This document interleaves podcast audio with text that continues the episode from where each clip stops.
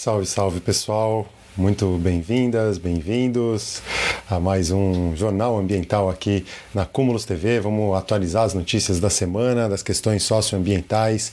Tem o PL da caça saindo da pauta, o PL do veneno, que estava até agora há pouco correndo risco de ser votado, o PL da grilagem, um monte de coisa acontecendo em Brasília no apagar das luzes do ano legislativo, né? Que a galera entra de férias já e só voltam o ano que vem. E além disso, vamos falar dessas orcas que apareceram no Rio de Janeiro. Tem também é, um, uma análise aqui desse PL da grilagem, o STF barrando as mudanças que é, o CONAMA estava tentando implementar, né, de liberar a, o ataque às restingas e manguezais. Então se ajeita aí, porque a gente está começando agora com mais um jornal ambiental aqui na Cúmulos TV.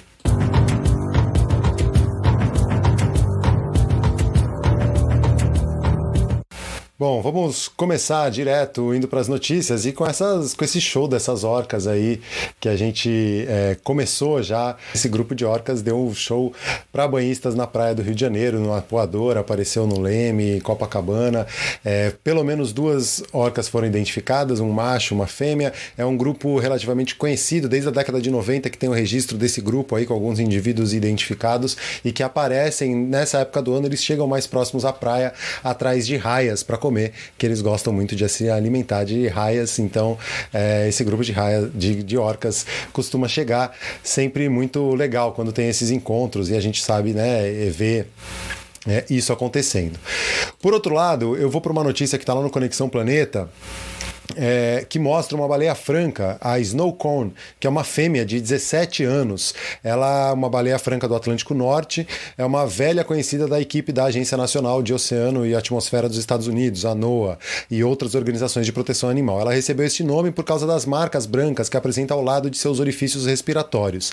Ela pertence a uma das espécies de baleias mais ameaçadas do mundo, considerada criticamente em perigo de extinção. Estima-se que restam apenas 350 delas, sobretudo ao longo longo da costa do Atlântico dos Estados Unidos e do Canadá. As fêmeas dessa espécie dão à luz a um único filhote após um ano de gestação. E essa aí, mesmo presa por uma corda, né, um cabo de, de uma rede de pesca, deu à luz a um filhote aí, aí eles estão monitorando e acompanhando, né? O, apesar de, do intervalo entre o nascimento de filhotes serem em média de 3 anos, mais recentemente os biólogos têm observado que esse tempo passou para 6 a 10 anos. Isso porque qualquer tipo de estresse pode afetar a saúde das baleias e seu processo processo reprodutivo.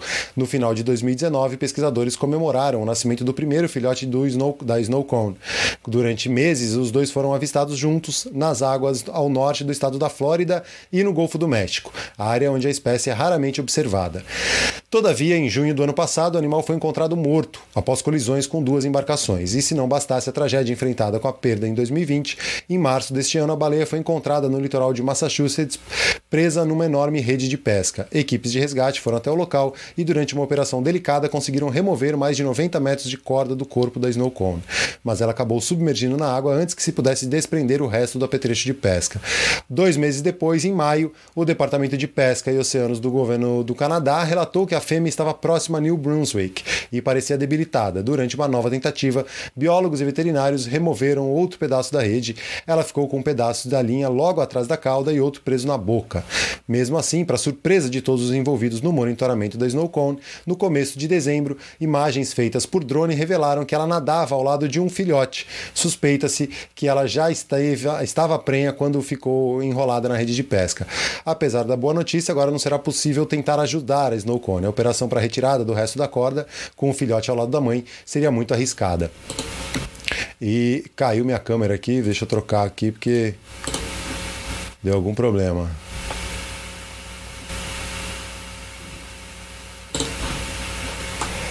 É, enquanto isso, vou vendo as mensagens aqui, dar um, um boa noite para Ereni, está desde cedo aí acompanhando, Silvia Cristina, Patrícia Ferreira, a Cláudia Schubert, Gilce Barbosa, o Jeff, boa noite. Grace Bornschlegel, Bianca Marques. Uh, aí o Jeff, cinco redes de supermercados da Europa estão fazendo um boicote à carne do Brasil. Alegaram que está havendo lavagem de gado. Gados de fazendas de área de desmatamento que vão para fazendas legais. É, só para pegar nota fiscal. Sim, a Patrícia Feira, caramba, deu a luz dentro de uma rede de pesca, que crueldade. É, na verdade não é, não foi dentro da rede, né? Ela tava com um, uma corda presa nela ainda, né? Dentro dela e aí estavam fazendo a operação para soltar e ela teve o, o filhote. Essa é a é o caso aqui da Snow Cone, essa, esse indivíduo aí no, lá na, na costa dos Estados Unidos tem uma, algumas imagens, né? Essa notícia está lá na Conexão Planeta e vão ficar monitorando e, e não vão conseguir tirar esse, essa corda com o filhote ali do lado. Seguindo nas notícias, agora vamos vir para o Brasil. É, bom, primeiro de tudo, uma notícia boa, vai. O Supremo Tribunal Federal é, reafirmou a inconstitucionalidade do revogaço das resoluções do CONAMA sobre as áreas de proteção permanente, as APPs. A decisão foi na terça-feira, dia 14 de dezembro, e os ministros decidiram por unanimidade pelo restabelecimento das resoluções que estabelecem critérios para proteção de dunas, restingas e manguezais e sobre licenciamento de irrigação. A notícia está lá no ECO e repercutiu em vários lugares, porque o que aconteceu foi que o CONAMA, o Conselho Nacional do Meio Ambiente, decidiu, através de uma resolução, que manguezais e restingas não eram áreas de preservação permanente, né? ou tinha uma mudança drástica nessa, nessa resolução, nesse entendimento. A Rosa Weber, uma das ministras do Supremo Tribunal Federal, através de uma liminar, tinha revogado essa decisão do CONAMA. Lembrando que o CONAMA, completamente desmontado atualmente, né, com é, o Conselho conselho com uma representação da sociedade civil cada vez menor e o governo federal dominando ali a pauta e, e, e as decisões. Então a Rosa Weber é, decidiu pela inconstitucionalidade, porque o CONAMA com esse formato não, não pode, não tem legitimidade, então essa foi a decisão dela em caráter liminar. E aí agora na terça-feira foi votada na sessão virtual no plenário do Supremo Tribunal Federal e aí por unanimidade o esse revogaço das resoluções do CONAMA foi considerado inconstitucional e aí que volta né, a estabelecer os critérios para as áreas de preservação permanente, como as restingas e manguezais. É, e aí. É, essas resoluções haviam sido anuladas em setembro, durante a reunião do CONAMA, já no novo formato imposto pelo governo Bolsonaro, com menos conselheiros e menos participação da sociedade civil. Desde novembro, está essa liminar da Rosa Weber é, não fazendo valer essas resoluções, né, que foram é, anuladas em setembro passado. E aí, durante a plenária virtual, todos os ministros acompanharam o voto da Weber pela inconstitucionalidade, onde foi estabelecida a revogação das resoluções de número 284 sobre o licenciamento de empreendimentos de irrigação, a de número 302 sobre os parâmetros, definições e limites de APPs de reservatórios artificiais e o regime do uso de entorno, e o de 303 sobre parâmetros definições e limites de áreas de preservação permanente, como restingas, dunas e manguezais. A revogação das resoluções foi proposta pelo próprio governo federal, que atualmente detém a maioria dos assentos no CONAMA, com a justificativa de que haveria sobreposição normativa entre as normativas do CONAMA e do Código Florestal.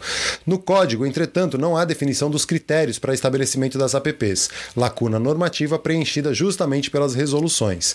Na mesma reunião, que votou o revogaço, também foi aprovada uma nova resolução que prevê a incineração de poluentes nos processos de fabricação de cimento. A nova norma também foi questionada junto ao STF, que optou pela manutenção da resolução. Essa é uma, uma outra um pedido né, dos, da, da indústria de cimentos para poder é, incinerar os poluentes, os resíduos do processo de fabricação do cimento em fornos convencionais e ele libera muita, muita, é, muitos tóxicos, né, gases tóxicos disso. E é, essa foi uma resolução que ficou. Essas arguições de descumprimento do preceito fundamental foram protocoladas pelo PT e pela Rede Sustentabilidade e uma terceira sobre o mesmo tema foi apresentada pelo PSB e ainda está em sessão virtual, mas mantém um entendimento de inconstitucionalidade. Essa é a notícia boa que a gente tem o STF tentando travar a boiada, né, segurar um pouco o, esse movimento. E aí, é, os processos que estão aí em tramitação e que a gente tem que ficar ligados. O que eu falei em primeiro lugar, o PL da caça, né, o projeto que autoriza a caça esportiva, foi retirado da pauta na Câmara dos Deputados e ganhando tempo aí para derrubá-lo em 2022. E aí, para evitar que cenas tenebrosas, como a que ilustra a foto, né, essa foto do Conexão Planeta, né, a cabeça de uma onça é, cortada depois de uma morte brutal de uma onça parda, né, registrada em Santa Catarina no ano passado, para evitar que isso se torne mais frequente pelo país, a sociedade brasileira precisa se mobilizar ainda mais para derrubar os 12 projetos a favor da caça que tramitam no Congresso Nacional, começando pelo projeto de lei 5544 de 2020, que propõe a liberação da caça esportiva de animais silvestres e ameaça diversas espécies, algumas em risco de extinção. Ontem, na Câmara dos Deputados, o debate foi intenso e os parlamentares contrários à aprovação desse projeto de lei conseguiram sua retirada de pauta na votação da Comissão de, Meio Ambiente e Desenvolvimento Sustentável na Câmara dos Deputados. Em meio a muito tumulto e debates acalorados, o relator, o deputado Nelson Barbudo, aceitou tirá-lo de pauta para que outras pudessem avançar na comissão. O projeto de lei pode votar a, voltar à comissão em 2022, mas na sessão de ontem foi aprovado o requerimento para que uma audiência pública seja realizada realizada para debater o texto. E é como deve ser. Os projetos de lei, eles devem ser discutidos em audiência pública. A sociedade civil deve participar e deve ter uma análise bem cuidadosa antes de se fazer uma lei, né? E que vai ter um, um projeto de lei para ser alterado, para ser modificado, ele depende de outro projeto de lei, depende de um processo muito mais lento. É diferente de uma medida provisória ou de um decreto presidencial ou do Poder Executivo em geral. Na prática, ganhou-se tempo, mas para se se preparar ainda mais né, para derrubar esse projeto que atende apenas aos interesses de colecionadores, atiradores esportivos, caçadores e a indústria de armas. A sessão foi um ótimo exemplo de como a participação popular é imprescindível para ajudar a neutralizar interesses escusos, que negligenciam a natureza e a vida, e também de como a democracia e a defesa da vida não têm partido político. A diversidade neste quesito me chamou a atenção e creio que é algo importante a destacar. Esse é o texto da Mônica Nunes lá no Conexão Planeta. O o PL, 2, do, é, PL 5544 não foi para os trending topics do Twitter e vários parlamentares, né, como o Marcelo Freixo, fortaleceram a mobilização digital e se manifestaram criticamente ao projeto. Na sessão, deputados notoriamente conhecidos por defenderem a causa animal em todas as esferas e contrários à medida, combateram de maneira, combateram de maneira incisiva os argumentos de figuras nefastas como o deputado Nelson Barbudo e a própria presidente do comissão da Comissão de Meio Ambiente e Desenvolvimento Sustentável, a Carla Zambelli. É, então, vale para ver que vale a pena a gente se mobilizar, vale a pena a gente estar tá acompanhando o que está acontecendo e fazer essas petições, se manifestar em rede social, mandar e-mail para deputado. E agora na audiência pública a gente pode se inscrever para participar, pedir a palavra para falar. É, e é bem importante que isso aconteça, né? Que a gente se mobilize e, e que faça valer esse nosso direito, né? É... E aí, vamos lá para mais uma que tem a ver com isso. Porque hoje, agora há pouco, até agora há pouco, o Arthur Livra estava tentando lá, ele colocou como um pedido de urgência o pacote do veneno, né, para liberar mais agrotóxicos. É, e aí vou, vou para o texto que está lá no contraosagrotóxicos.org. Lira coloca pedido de urgência no pacote do veneno em pauta na última sessão do ano. No apagar das luzes de 2021, na última sessão plenário, do plenário da Câmara dos Deputados, o presidente Arthur Lira colocou em pauta um pedido de urgência para votação do pacote do veneno, o PL 6299 de 2002. Este projeto de lei flexibiliza em definitivo a lei dos agrotóxicos, abrindo brechas, inclusive para o registro de agrotóxicos sabidamente cancerígenos.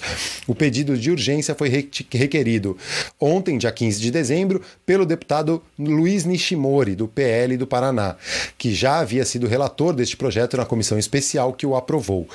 E aí, se o pedido, se fosse aprovado o pedido de urgência, há risco de votação imediata do projeto.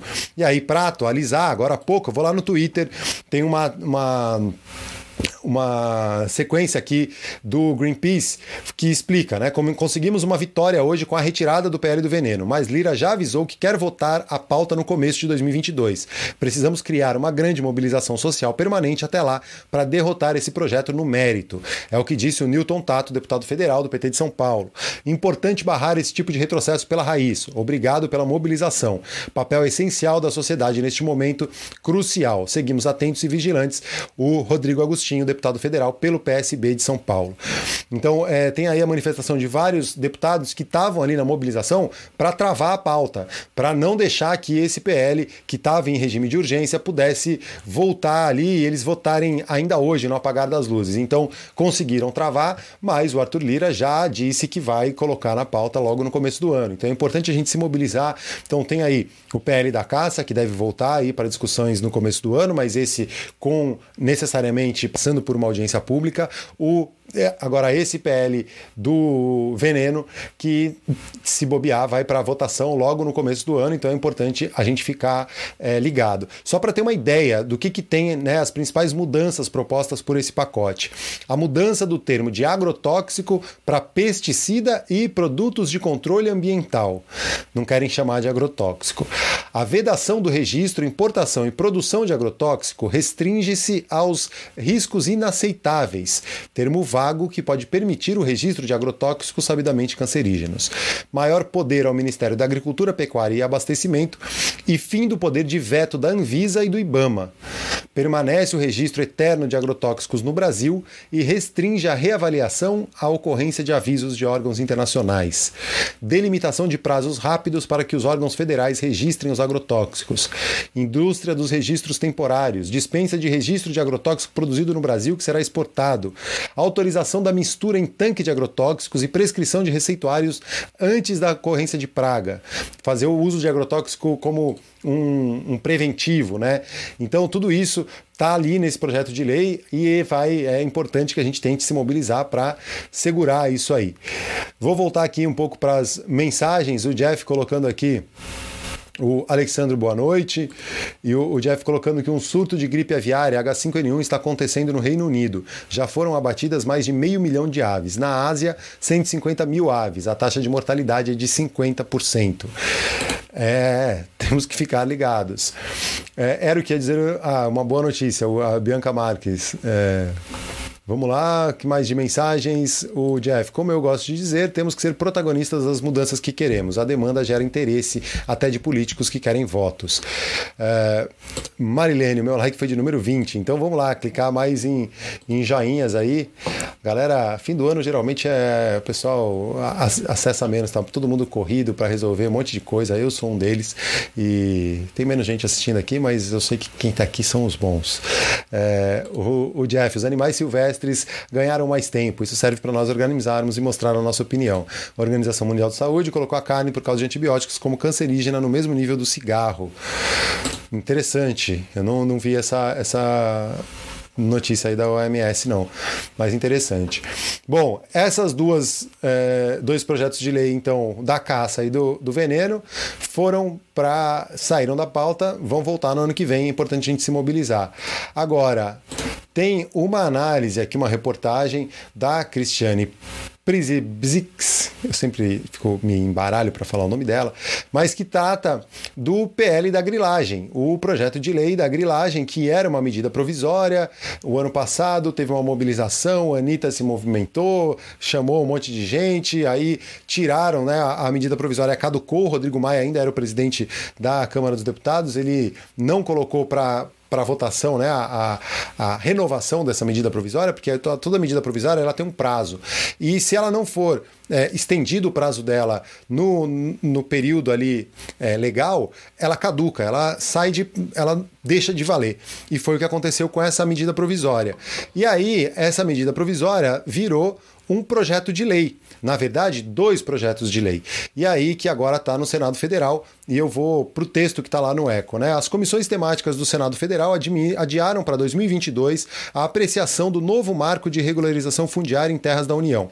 A reunião deliberativa das comissões de Agricultura e Reforma Agrária e Meio Ambiente sobre o novo texto do projeto de lei 510 de 2021, nos termos do parecer do relator da proposta, o senador Carlos Fávaro, do PSD do Mato Grosso, estava prevista para quarta-feira, dia 15 de dezembro, mas foi cancelada na noite de terça-feira. Fávaro apresentou na última semana seu relatório sobre o que ficou conhecido como PLs da grilagem. O novo texto sugerido por ele agrega elementos dos dois projetos de lei sobre o tema atualmente em tramitação: o PL 510 de 2021 e o PL 2633 de 2020, um do Senado e um da, da Câmara dos Deputados. Né?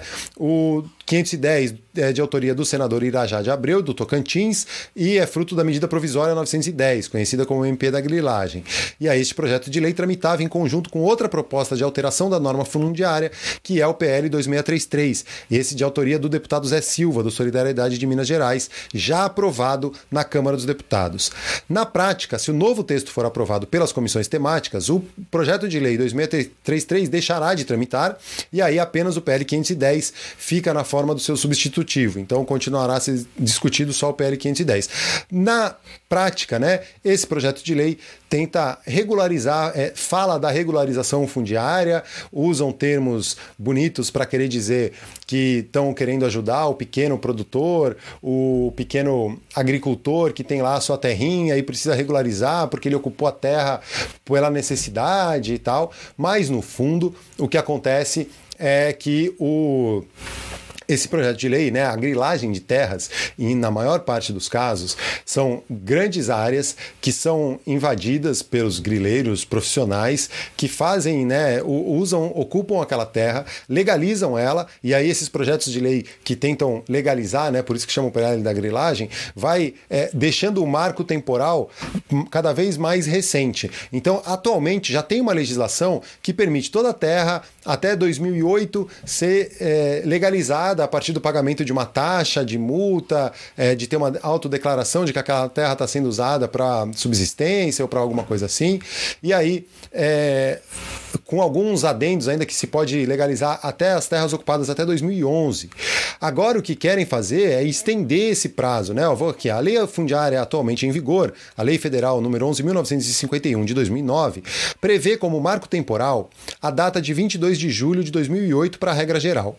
Ainda assim, há nesta lei a possibilidade de regularização para ocupações até 22 de dezembro de 2011, na chamada regra especial, em que são cobrados os valores máximos da terra, de acordo com a tabela do INCRA, que já é bem abaixo do valor de mercado. Portanto, na prática, o marco na lei atualmente em vigor é 22 de dezembro de 2011.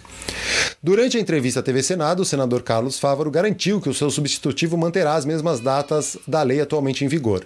Aí ele fala lá que está mantendo o marco de 2008, o projeto original do senador Irajá Abreu, que fez com é, estendia até 2012, ainda assim seriam 10 anos atrás, mas daria um viés muito ruim ao mercado Aí, de fato, o novo texto fala que as áreas ocupadas até 2008 podem ser regularizadas se o ocupante pagar de 10% a 50% do valor mínimo da planilha de preços de terra do INCRA. Além dos valores já generosos, pagamentos à vista ganham 20% de desconto. E aí eles estão tentando, né? O, o é, essa novo projeto de lei tenta considera passíveis de regularização áreas ocupadas após 2008 e até cinco anos antes da publicação da nova lei. Então, até 2017. Ainda assim, é possível regularizar as terras invadidas via licitação, com critérios a serem definidos em decreto presidencial. Então, o projeto de lei é mais um retrocesso. Já existe um projeto de lei que regulariza as terras e que é, não faz sentido ter outro, porque só simplesmente o que querem é facilitar a legalização de quem ocupou as terras mais recentemente.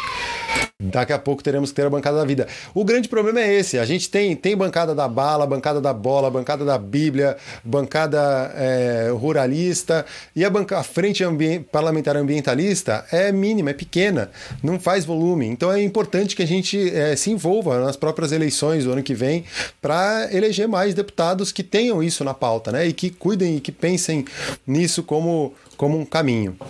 Pessoal, é, bom, por hoje vai ser isso. Antes de encerrar, eu vou colocar um vídeo aqui muito orgulhoso, porque a Mission Blue Internacional lançou hoje um vídeo com os principais, os 12 Hope Spots, os pontos de esperança nomeados em 2021. E um deles é as Ilhas Cagarras e Águas do Entorno, que fica aqui no Rio de Janeiro, e eu fui um dos proponentes dessa nomeação. Eu, um projeto Verde Mar, junto com o projeto Ilhas do Rio, eu sou o guardião, né, como eles chamam, sou o eles chamam de champion, mas eu não gosto muito da palavra champion. Eu sou o guardião do ponto de esperança das Ilhas Cagarras e águas do entorno, junto com a Aline Aguiar do projeto Ilhas do Rio. Ela é a grande, tem um grande mérito aí na, na elaboração da proposta de nomeação, né, com grande parte da, da pesquisa científica do projeto Ilhas do Rio que embasou essa proposta, junto com as ações que a gente faz na Praia Vermelha e é, em toda a água, as águas do entorno que incluem aí toda a, quase que toda a orla do Rio de Janeiro, ali Ipanema, Leblon, até as Ilhas Cagarras que ficam de frente. É o segundo ponto de esperança na costa brasileira. A, primeiro era a bancada de Abrolhos, né, a, a bancada de Recife de Corais de Abrolhos na Bahia, e a gente fez essa proposta. Os Hope Spots existem mais de 130 pelo planeta, são pontos de esperança, né? E qualquer pessoa, qualquer entidade pode fazer uma proposta de nomeação de um Hope Spot. Ele precisa ter é, os dados científicos, né?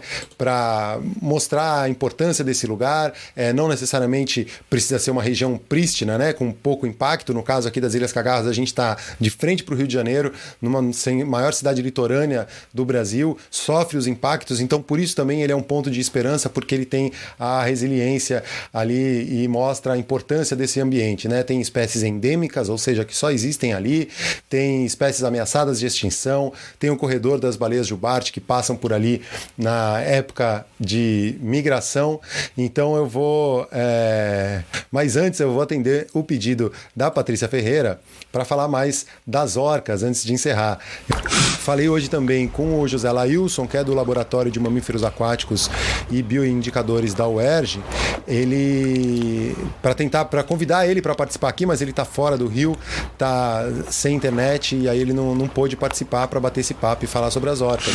Mas tem uma entrevista dele no site O Eco, né, que fala sobre é, que dá para identificar que pelas imagens que tem pelo menos um macho adulto com a nadadeira dorsal alta e uma fêmea. E acrescentou que esse grupo de orcas é conhecido dos pesquisadores desde a década de 90, porque costuma sempre passar pelas águas cariocas. Aí abre aspas para o Zé Lailson. Elas fazem esse trânsito aqui, principalmente nessa época do ano, primavera-verão, onde elas vêm muito próximas das praias procurando raias para alimentação. Então elas são vistas com mais frequência. De acordo com o pesquisador, a rota das orcas normalmente vai de Búzios, no litoral do estado do Rio, para Ubatuba, no litoral paulista. Então agora sim, vamos encerrar. Agradecer aí a todas as pessoas que estão acompanhando aqui o canal persistentemente. O vulcão Cumbrivierra está lá, ficando fraquinho. Hoje, pela primeira vez, os pesquisadores puderam chegar no na, foram lá na boca do vulcão, né, para poder estudar, analisar, ver como que está ali a situação. E ele está, né, ficando mais fraco, digamos assim, apesar de que na última, nas últimas 24 horas fechadas aí na madrugada, é, na manhã de hoje, né, aqui no Brasil, foram 56 terremotos, um sendo sentido pela população, o mais de maior magnitude de 3,4 e segue aí, né, com, com as intensidades mais baixas, ainda alguns abalos sísmicos mais profundos, mas o vulcão tá lá, parece que diminuindo sua intensidade. Valeu, pessoal. Muito obrigado e vamos lá